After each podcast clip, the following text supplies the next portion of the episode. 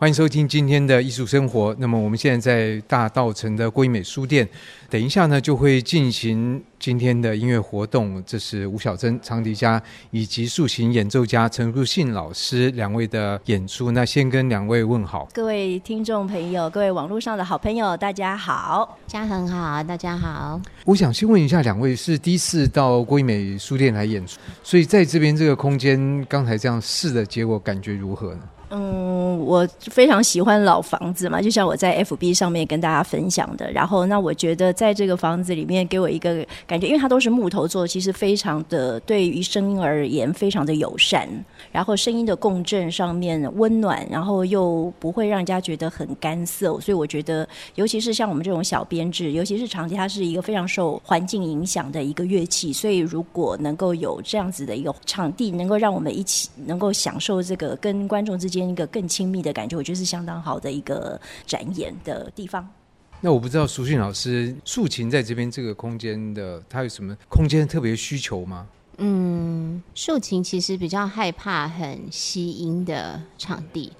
那可是我刚刚跟小珍在那个排练的时候，因为其实对我来说排练就是沉在音乐里面，所以我倒是没有特别觉得空间上有什么阻挠，或者是，但是因为我很喜欢书，所以当我透过琴弦然后看出去一排书，我就觉得好幸福哦。对，而且书也是很好的吸音的，嗯，东西。对，但是没有太严重，所以我们的声音，我觉得那整个。Balance 整个共鸣是刚刚好，就是不干，但是也不会残响太多。那是不是可以请两位谈一下这次演出的曲目的设计的想法是什么，以及？本来就写给这两件乐器的音乐多吗？其实我觉得我们今天的选曲，就是因为我觉得这是一个比较温馨的场馆，那所以我的曲目上的偏向跟属性讨论的结果，就是希望说能够以一个比较能够让大家能够进入在这个盛夏炎热的夏季，然后能够给大家带来一丝清凉温暖的一个一个音乐的一个展现。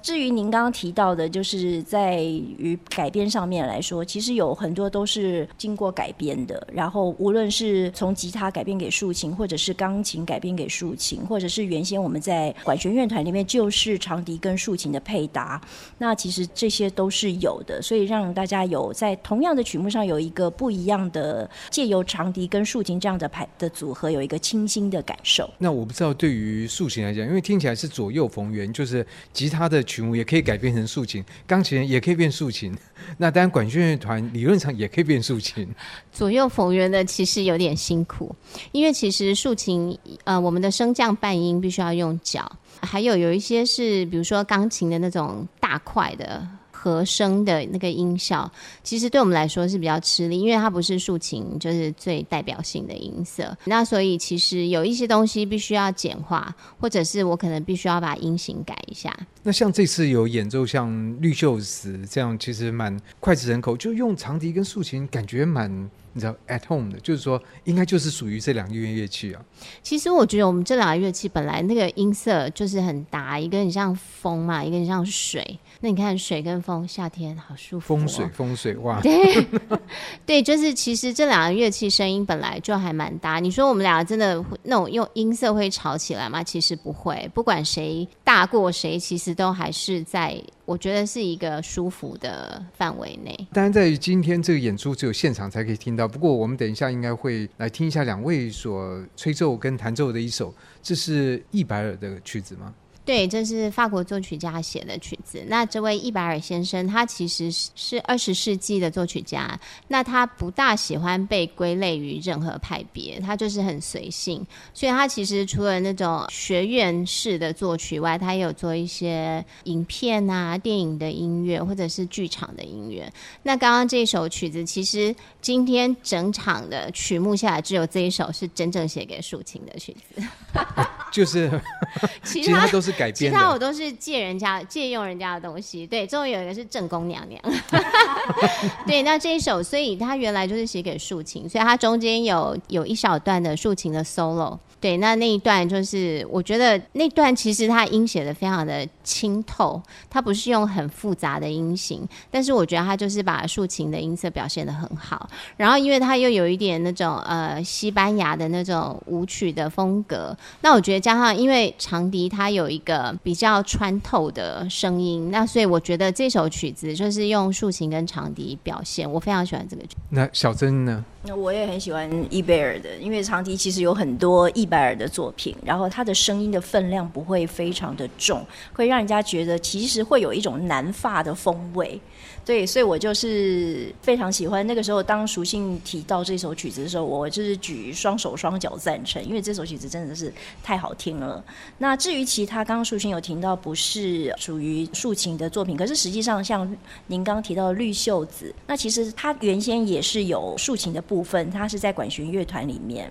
那所以我觉得它也还是有部分是。专门 for 竖琴，并不是说完全。可是像我们其中还有一首曲子是 John Rutter 的一个，就是华尔兹，就是那个他的那个古代的组曲其中的一些片段。那属性他就会为了那些 pedal 哈，因为他要不断的转换，然后就会比较辛苦一点。可是，在由他来弹，因为他技术非常高超，所以我完全听不出来他有什么样的困难性，所以听起来反而会少了跟钢琴之间的厚重，因为他原先的的设想都是。是呃，是布兰登堡第五号的一个，所以它是呃竖琴，然后是弦乐团跟长笛，